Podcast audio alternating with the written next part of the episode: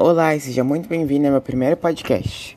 Nesse episódio iremos falar um pouco sobre a empatia e bullying, temas abordados no filme Extraordinário, que conta a história de Audi, um garoto de 10 anos que nasceu com a síndrome de Treacher-Collins, que causa uma deformação facial.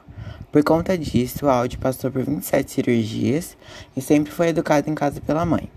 Agora, ela decidiu que ele deve frequentar a escola e o garoto está prestes a iniciar o quinto ano.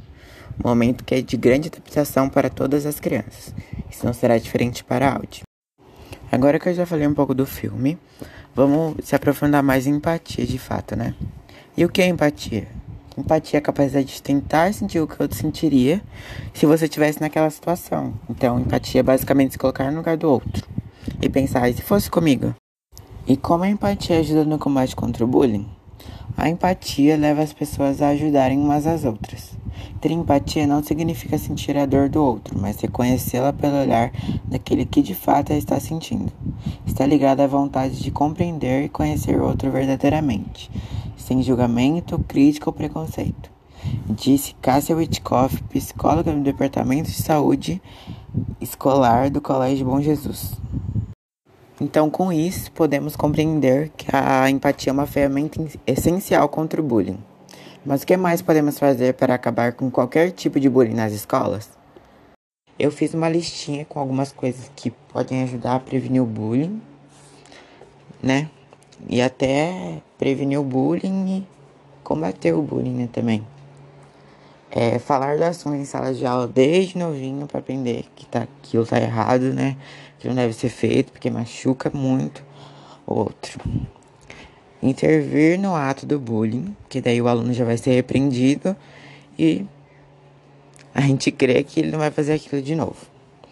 Ensinar por meio de exemplos, sempre envolver a família e ouvir o que os alunos têm a dizer. Os dois lados, ou os três, quantos lados tiverem, tem que ser ouvido, né? Pra gente compreender até o que tá passando na cabeça do aluno para fazer aquilo e pensar numa maneira melhor de ajudar.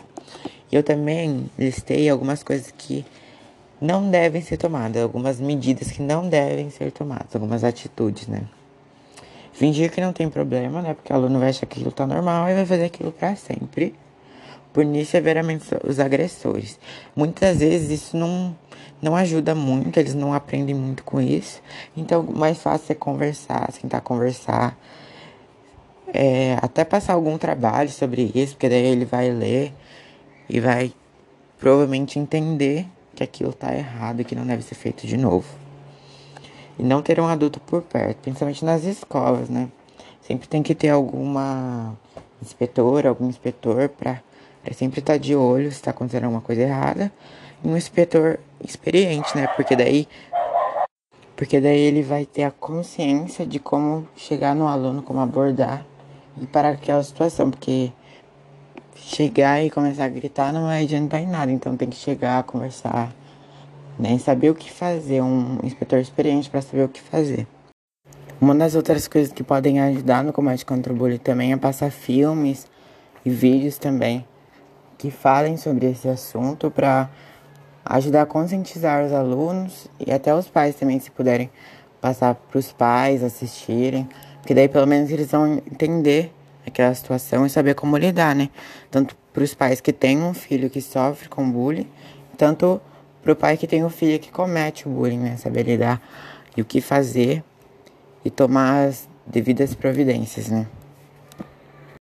E com tudo isso que foi dito, a gente pode compreender que a empatia é uma das melhores coisas para se ter hoje em dia. E sempre foi, né?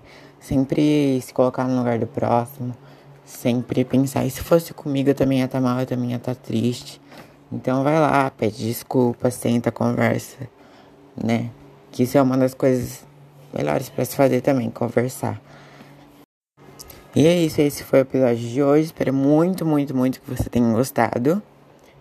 E, e eu espero que eu tenha falado tudo, tudo que era necessário. Espero que não, não tenha esquecido de nada. E é isso. Meu nome é Gabriel Gomes da Silva. E esse foi o meu primeiro episódio do meu podcast.